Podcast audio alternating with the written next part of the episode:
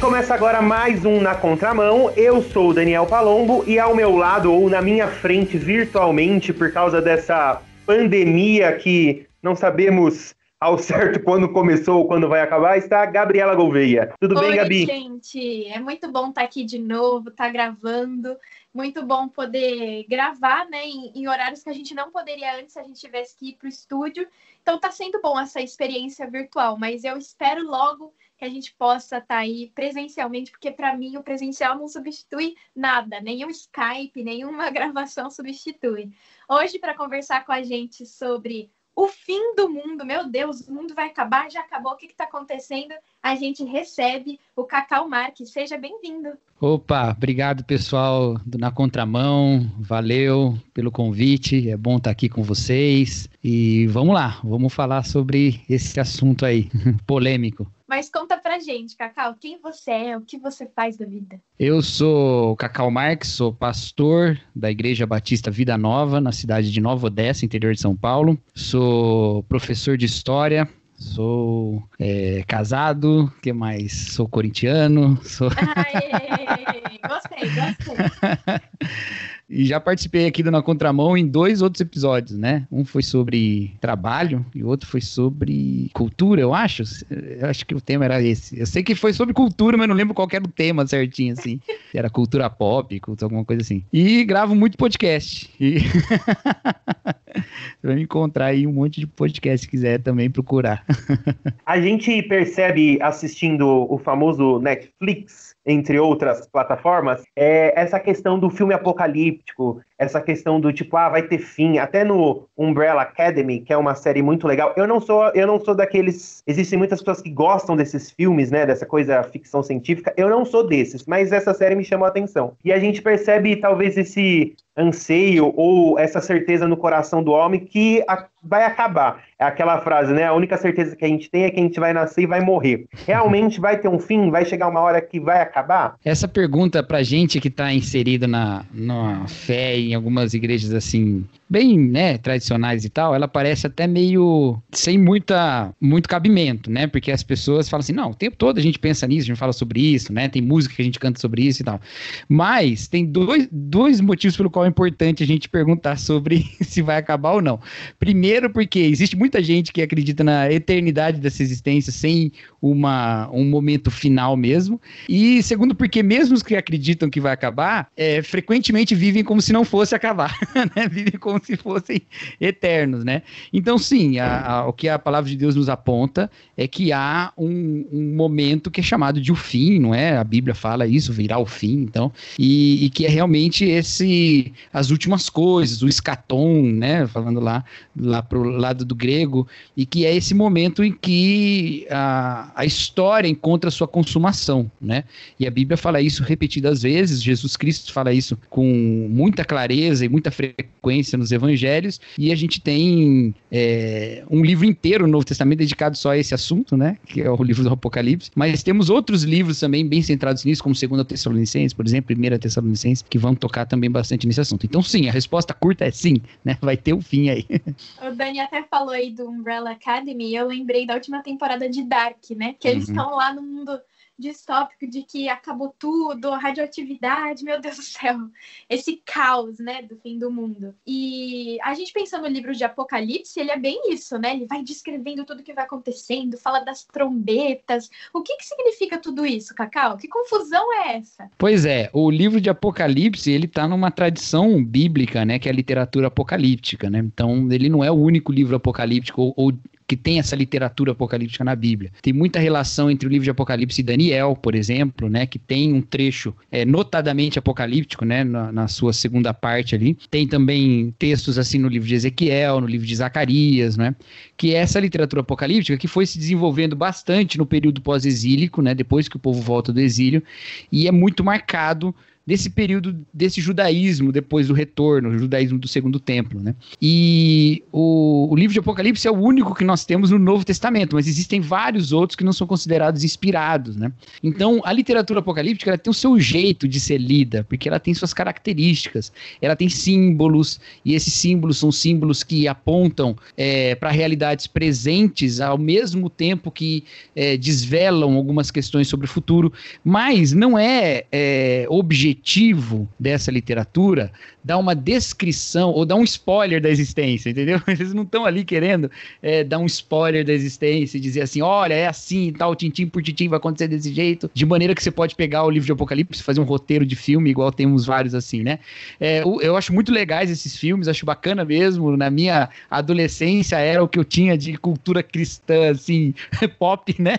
Mas é, ele pode nos levar a um engano de achar que aquele que os, o livro está ali justamente para nos trazer uma abertura tão grande de todos os detalhes. Quando a gente vê que nem no Antigo Testamento sobre a vida de Jesus foi assim, né? Alguns teólogos de teologia bíblica dizem que se a profecia ela desvelasse tudo de uma vez, a concretização dela ela não seria tão importante, porque já estava tudo anunciado para você viver. Então, a, a concretização sempre é surpreendente de um jeito ou de outro, entendeu?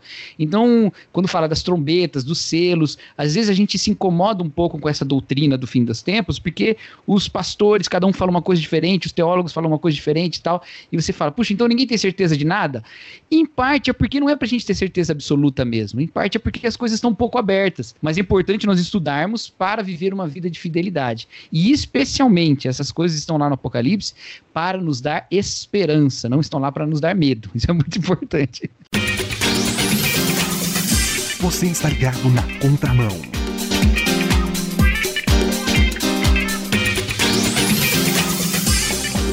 E você falou, você falou duas coisas sensacionais aí. A primeira é que às vezes a gente fala sobre o tempo inteiro, você fala, ah, a gente que é cristão e vive na igreja, a gente fala sobre o tempo inteiro sobre que vai acabar, sobre a era vindoura, sobre a morte, mas às vezes a gente vive como se isso não tivesse no nosso dia a dia. Esse mês na minha, na minha casa, na minha família, foi um mês bastante complexo que a gente pode dizer assim passou pelo, pelo Vale da Sombra da Morte bastante vezes assim uhum. e a gente pensa mais sobre isso né e, e, você falou uma coisa muito legal também você falou assim a, é, a Apocalipse não é para nos dar medo é para nos dar esperança, né? E daí vai minha outra pergunta, né? O que, que significa morrer na Bíblia? A gente precisa ter medo ou ter esperança?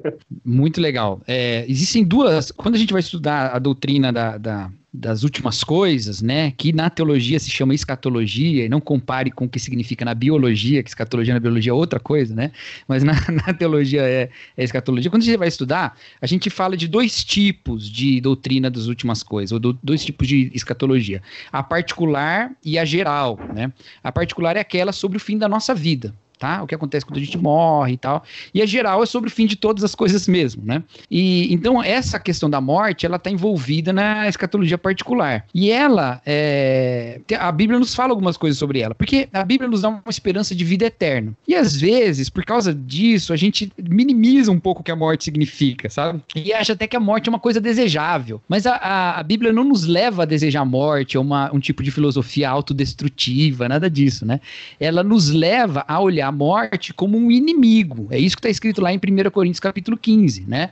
Que a morte é o último inimigo. Ela é um inimigo, ela não é desejável, ela não é. A, a, a nossa esperança não é a morte, tá? Agora, nós temos uma esperança para a morte, porque ela é o último inimigo a ser vencido, mas ela é vencida. E ela foi vencida por Jesus Cristo, né? Onde está a morte, a tua vitória, não é mesmo? Então, ela foi vencida já por Jesus. Então, nós enfrentaremos esse inimigo ainda, ainda não enfrentamos, mas ele já está vencido. Morrer, então, nessa nossa, vida aqui, morrer é, é, é, deixar né, essa existência física que vamos dizer nesse momento. Né? Não estou dizendo que a gente não terá uma existência física eternamente, teremos, acredito na reconstrução do corpo, como a palavra de Deus fala.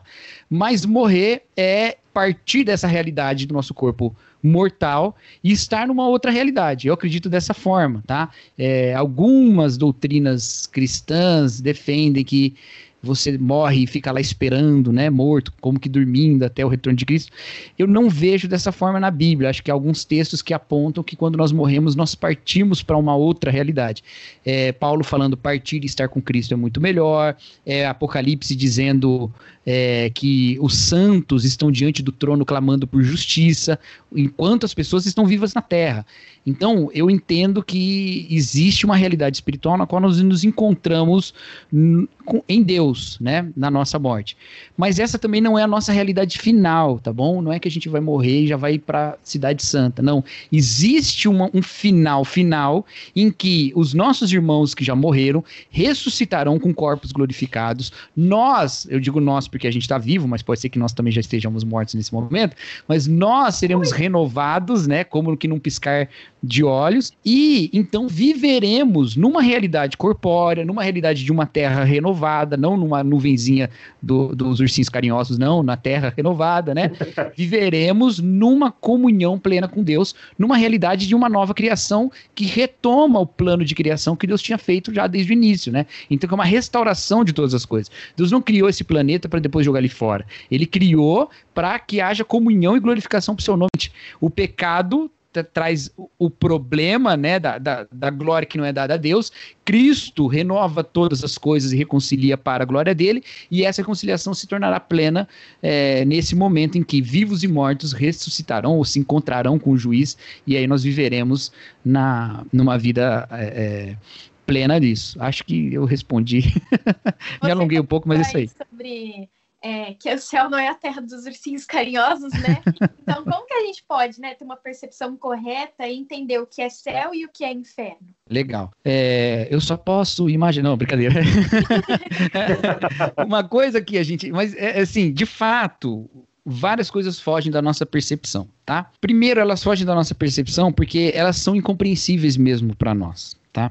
Nós nascemos já numa realidade marcada pelo pecado numa realidade em que a morte existe, tá bom? Então, uh, conceber uma vida sem o horizonte da morte é, é muito difícil para nós. Isso já é complicado. Ou seja, a gente não consegue nem conceber como nós seremos em termos psicológicos mesmo, né? Tirando esse fantasma da morte da nossa frente. Isso já é difícil. É, e mesmo a questão de como é a glória na qual nós nos encontramos com Cristo, seja essa glória intermediária na, da morte, ou seja a glória eterna da cidade santa, é, também é difícil a gente entender isso. O apóstolo Paulo fala em Romanos que o que nós vivemos aqui nem se compara com aquela glória, não é? Então, se não se compara, é porque falta para nós elementos de comparação mesmo, falta para a gente estrutura para a gente conseguir entender como é. Então, a gente imagina algumas coisas, né? É, a gente imagina essa fraternidade renovada em Jesus Cristo, Cristo sendo glorificado na vida de todas as pessoas, não é? Mas uma coisa que eu sempre tenho pensado é, em como, em quão diferente é uma vida em que a morte não está no nosso horizonte. Por quê? Porque a gente vive numa realidade em que a gente é muito dinamizado pela morte. Se você pensar bem, a gente é dinamizado pela morte na nossa existência. Vocês sabem Senhor dos Anéis? Sabe Com Anéis, certeza. Né? É. o, o, um, dos, um do grupo de personagens do Senhor dos Anéis são os elfos, né? E os elfos são imortais. E os elfos, né, do jeito que o Tolkien escreveu lá, eles levam uma vida bem pacata, sem se meter em muitas confusões, não é? Eles não gostam muito de entrar nas guerras, eles parecem assim, uns sábios meio alheios ao mundo, né? E o Tolkien pensou os elfos dessa forma porque ele pensou assim: olha, como os elfos não morrem, eles não têm muitos motivos para se engajar na vida. Enquanto os seres humanos têm ali os seus 50, 60, 70 anos para fazer valer. Então eles são muito mais dinâmicos, né, do que os elfos. Essa ideia é uma ideia que cola muito bem com a gente, porque a gente é dinamizado pela morte a gente faz as coisas muito pautadas pela ameaça da nossa vida. É, a, a, as pessoas fazem é, alianças de amizade não porque aquilo glorifica a Deus, mas elas fazem porque é melhor a vida assim, né? Eu tenho que fazer valer. É, até ter filhos, muitas vezes, alguns, alguns estudiosos vão falar que é uma maneira de você prolongar a sua vida através da próxima geração e tal.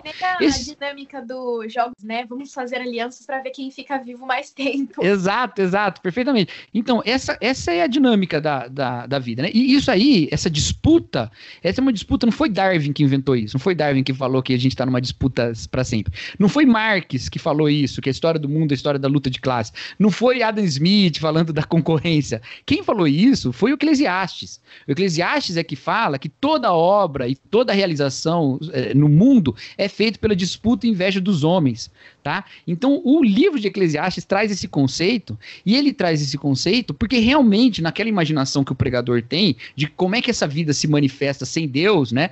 Ele está trazendo essa disputa, tá falando, olha, as coisas só acontecem porque a gente está em disputa, porque a gente quer viver mais, ou porque a gente quer viver mais que o outro, a gente está o tempo todo em disputa.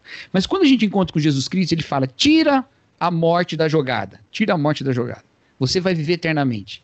Tá bom, então eu vou viver pelo quê, tá? Se eu não preciso mais ter meia morte, por que, é que eu vou trabalhar? A gente pensa muito isso, não é? Por que, é que eu vou trabalhar? Porque a gente não trabalha para viver a gente trabalha para glorificar a Deus. Acontece que numa realidade sem morte, toda a nossa vida será para glorificar a Deus. Eu, eu, imagino um céu, né, e aí eu só posso imaginar mesmo, um céu em que há inovação. Não imagina um céu estático, eternamente igual. Porque Deus nos criou num paraíso, mas nos resgata numa cidade. Tem uma evolução aí de invenção, de construção, de coisas que são feitas. Eu imagino o céu assim, com invenções, com coisas novas, com instrumentos musicais novos, com tecnologias novas. Não é só um monte de fantasminha tocando harpa, né? Para sempre, do mesmo jeito, todo de igual, né? Não, não é isso. Por quê? Porque nós faríamos isso para a glória de Deus. Nós vamos levar todas as nossas capacidades. O que vai nos dinamizar é a glória de Deus e não a morte. Dessa forma, o pensamento escatológico deve invadir o nosso tempo e nos fazer já viver hoje para a glória de Deus e não viver hoje dinamizado pela morte. Nós criamos alianças não mais porque eu preciso viver, então vai ficar a minha amizade aqui enquanto ela me serve tá bom, quando a gente brigar acabou. Não, é para a glória de Deus, então eu vou perdoar. Eu tenho filhos não para eu viver através deles, eu tenho filhos para a glória de Deus. Todas as coisas são para a glória de Deus, porque a existência é sobre isso, né? Sobre viver ao máximo antes que eu morra, né? Sobre isso. Eu vou viver para sempre, né? Na contramão. Uau, quanta coisa, né, gente? Para a gente pensar e digerir. Mas a gente falou sobre tudo isso, falou sobre redenção. Você falou sobre uma coisa que eu gosto muito, sobre a gente começa num jardim e acaba numa cidade. É sensacional essa parte de, de Apocalipse, essa parte de, de trazer as nossas culturas, as nações trazerem para a cidade. Tudo isso é você ficar pensando e falar, nossa, que demais isso. Vai Mas... ser tipo que nem no Pantera Negra, né? Vai ser uma Wakanda. É. é demais isso. Eu fico pensando, esses dias eu tava pensando sobre isso, eu fiquei pensando quando a gente viver esse momento, porque a gente vai viver esse momento, acho que a gente vai ficar tipo, meu, chegou esse momento, mentira, nossa, não acredito nisso, pô, era isso. Eu acho que deve, deve ser muito. Sabe, que você fica. Você sabe, mas chega na hora você fica tipo, nossa, vai, eu acho que vai rolar esse, esse sentimento. Mas e, e o, o, o, outro lado, se a gente pode dizer assim, e o inferno, as pessoas que não estão em Cristo, é, como é que vai ficar isso? O é. inferno é. realmente existe? é, uma boa pergunta. O que a, a nossa visão, né, popular diz é que o inferno é o lugar onde o Satanás vai ficar lá torturando a gente, né? Espetando Mas, com a varetinha. É, vai lá o, o, tridente dele, né? não sei em que momento da história deram um tridente para ele, mas ele vai ficar lá furando a gente com o tridente. Não é isso, né? Não é dessa forma que a Bíblia fala sobre o inferno. Inclusive, ela fala que o inferno foi feito para Satanás e seus anjos, né? Foi feito para que eles estivessem condenados lá. É, a condenação do inferno, é, é, a condenação de, de, Satanás e os demônios, ela é concretizada no inferno. Eles não estão lá é, é celebrando, né, as almas que eles ganharam. Eles estão lá sofrendo também, né? Ou estarão lá sofrendo. É, então, a, há muitas visões sobre isso, como é que é e tal, para onde que a gente vai e tal. Mas uma coisa é certa, a Bíblia em todo, em toda a sua, a sua todo o seu decorrer, ela fala sobre essa realidade de uma condenação, tá? E ela fala da realidade da condenação também, também no Antigo Testamento, não só no Novo Testamento, né? Ela fala também de uma realidade de condenação no Antigo Testamento. Daniel vai falar, por exemplo, que vão para a vergonha eterna, por exemplo, né? Então, a, o inferno existe, né? Um ambiente de condenação existe. Agora, o que, que ele significa, né? Como é que é? Tem fogo ou não tem fogo, né? a, a, primeira vez que eu me deu, eu, eu gosto de ficar trazendo cultura pop aqui, gente. Eu vou trazer mais porque eu acho que fica um pouco mais claro pro pessoal. A primeira vez que eu tive medo do inferno foi assistindo um filme de terror barra ficção científica chamado O Enigma do Horizonte. Vocês já viram O Enigma do Horizonte? É um filme de 90 e pouco. É um filme bem legal, inclusive. Entregando a E- idade aqui. Ô, rapaz, ixi, depois fala, eu, não, é mais, eu sou mais antigo que isso ainda. Mas, o, mas a- a- o Enigma do Horizonte é sobre uma nave espacial que ela vai para um lugar, ela some, depois ela aparece de novo, alguns anos depois, e aí vem um grupo resgatar, ver se tem tripulação viva. E lá no meio da nave eles descobrem que quando ela sumiu, ela tinha ido parar no inferno, ela foi tão longe que ela parou no inferno e ela voltou meio que possuída, a nave veio meio possuída, assim, parece uma bobeira gigantesca, mas é legal. Aí e a, e a realidade é muito louca daquele filme, porque as pessoas estão desesperadas correndo de um lado para o outro, e é angustiante, no meio do nada. Não tem nada lá e tal, e é angustiante. E aí eu olhei aquilo e falei, gente, acho que o inferno é isso, é você tá para sempre angustiado nessa angústia. E aí eu comecei a pensar sobre essa questão.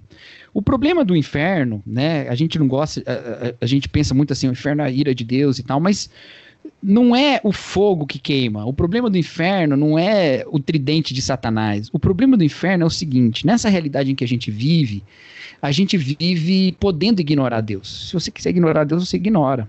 Tem muita graça nesse mundo para quem não, não, não ama Deus, não busca Deus. Tem muita graça, né? Tem praia, tem, né? tem amizade, tem refeições. Todas essas coisas, todas as pessoas desfrutam e podem desfrutar, né? Tem muita graça. A vida do cristão não é melhor do que a vida do não cristão no- na, na visão mundana. Não é melhor. Mas, e nem a outra é melhor também. Mas, essa, essa, você pode viver uma vida tranquila aqui, porque você pode ignorar o sentido da vida, que é Deus, e criar um sentido para você. Você pode, você tem essa permissão. Então, você pode viver a vida inteira enganado e ok, não tem problema. O problema é que depois que você morre, não tem mais como você ignorar o sentido da vida.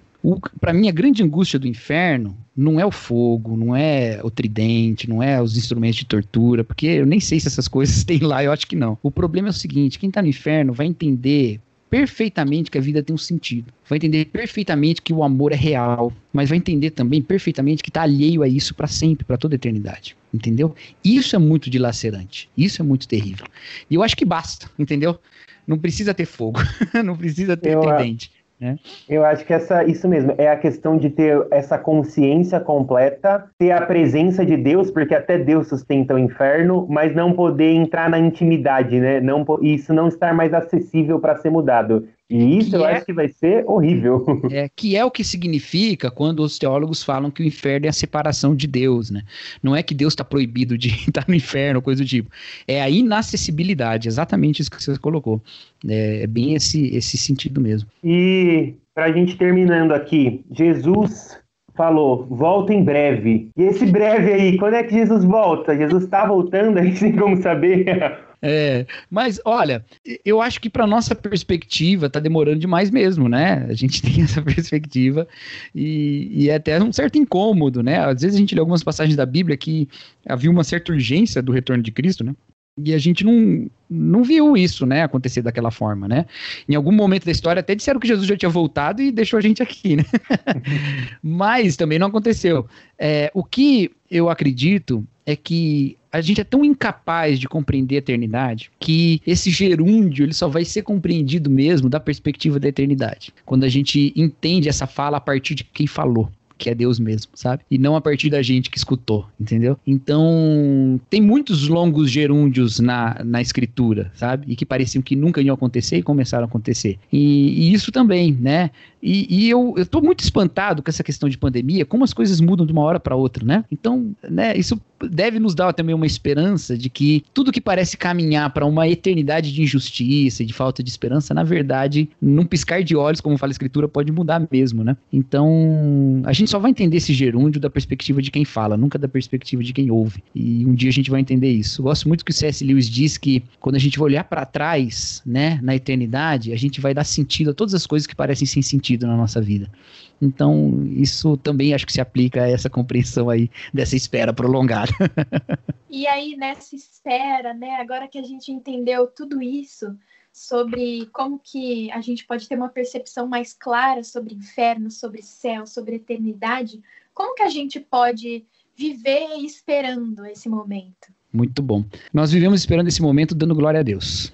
Entendeu? Porque é o que a gente vai fazer a eterni- a eternidade toda. É, realmente, assim, primeiro, é, dar glória a Deus pelo que já foi, pelo que já aconteceu, pela cruz, pela esperança que a gente tem, sabe? É, a gente está muito bombardeado de notícias terríveis e porque elas são reais, elas são terríveis mesmo. E isso leva a gente a quase um desespero. Mas quando a gente olha para a cruz e vê que aquele que disse que ia ressuscitar, de fato ressuscitou, então não tem como duvidar de um cara que disse eu vou morrer, vou ressuscitar, e ressuscitou. Então você acredita no resto de tudo que ele falar. E a gente acredita em tudo mais o que ele disse. Então essa esperança deve nos confortar. Quando nós passarmos por toda aflição, por toda dor, por toda doença, por todo tudo o que acontece, nós vamos lembrar, Jesus já tinha falado, ele não perdeu a mão, ele já falou, ele falou de antemão.